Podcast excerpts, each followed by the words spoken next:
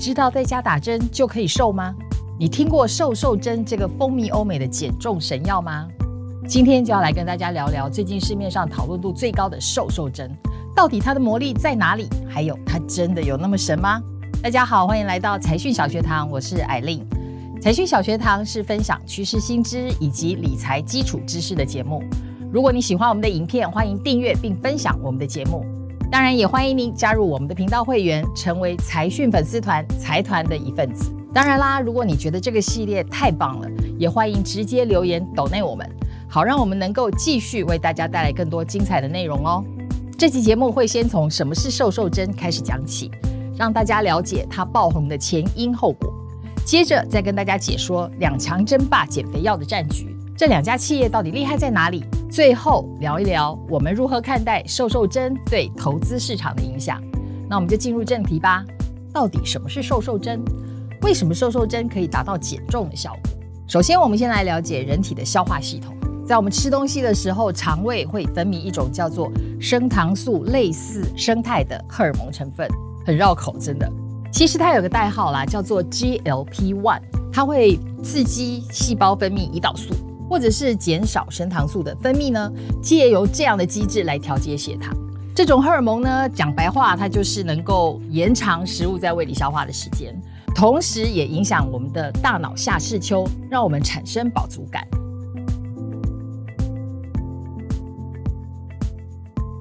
那我想你应该猜到了，瘦瘦针的原理就是在皮下脂肪层里面呢，注射一种类似 GLP-1 的物质，它比我们人体自然分泌的 GLP-1 会维持更长的时间，也就是说会让我们的饱足感持续的更久。这样一来就可以降低我们想吃东西的欲望。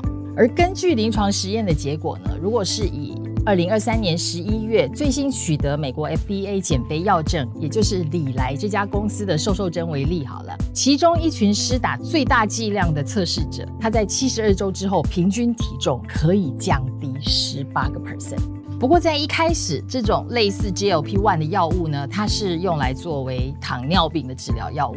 只是后来研究发现，GLP-1 对于控制体重也是有效的，才会让它瞬间风靡欧美。就连马斯克都在推特赞侠。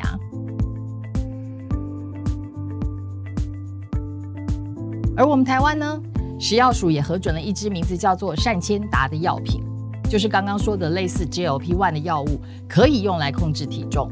只不过在台湾上市的这个是前一代的产品，它必须每日施打。美国最新的产品现在可是只要一个礼拜注射一次就可以了。听到这里，你是不是会想要马上冲出去买瘦瘦针？不要急。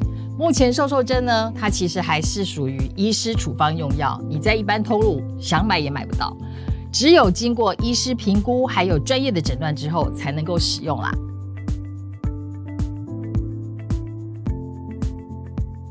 好，既然大家都在抢购瘦瘦针，那么到底是谁在研发，或者说是谁在卖啊？那我们就直接公布答案，主要呢有两家厂商在减重这个领域竞争，分别是。欧洲的诺和诺德，还有美国的礼来这两家公司，其实他们都是百年企业。但是诺和诺德呢，它是比较专注于慢性病的治疗，尤其是糖尿病；而礼来呢，它则是世界第一个推动胰岛素商业化的药厂，还有一支明星药叫做百优解。根据诺和诺德的官网资料，现在肥胖的盛行率已经比一九七五年的时候增加了两倍。全球总共有九点八八亿人和肥胖共存。另外呢，摩根士丹利他也估计，全球的减肥药的市场可能会从先前一年大概数十亿美元，在二零三零年的时候就会到七百七十亿美元。不仅如此，摩根大通他也预测，GLP-1 的药物呢，它会成为最畅销的药物，在二零三零年的时候，年销售额就会达到一千亿美元。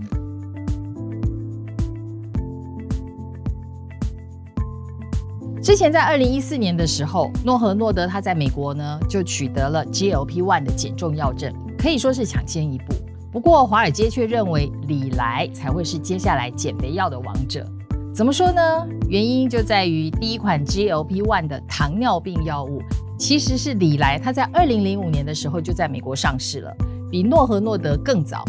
而礼来刚刚取得美国药证的减肥药，在临床试验的结果也比诺和诺德来得要好。但是不管他们怎么竞争，因为这一波的减重热潮，二零二三年礼来的股价呢就已经大涨了六成，一举冲上全球市值前十大的公司。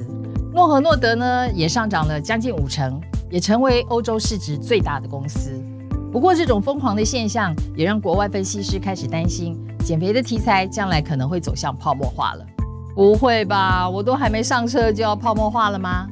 其实也不用担心，目前这两家公司的业绩呢，其实都还在成长当中，甚至于今年诺和诺德它已经三次上修财报预测，可见这股热潮应该是还没有退烧的迹象。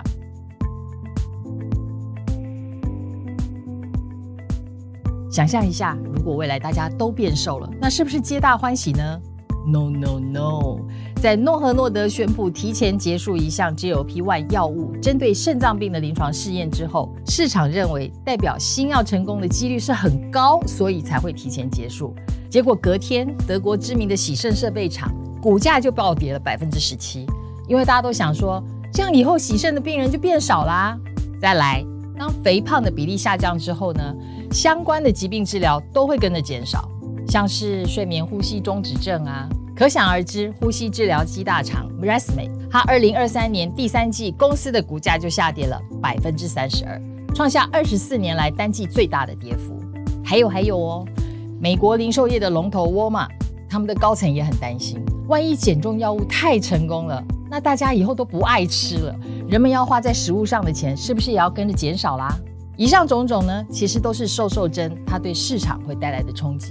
不过，也有一些分析师认为，当人们都瘦了以后，小尺码的衣服会变得更畅销，所以像是 Lululemon 之类的运动服饰啦，反而获利可能会增加。那我们台湾有公司搭上这股减重的风潮吗？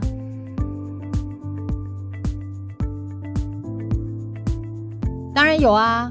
台湾也有一些生技公司呢，它因为有搭上药物销售或者是临床试验的议题，上半年的股价呢也都有所表现。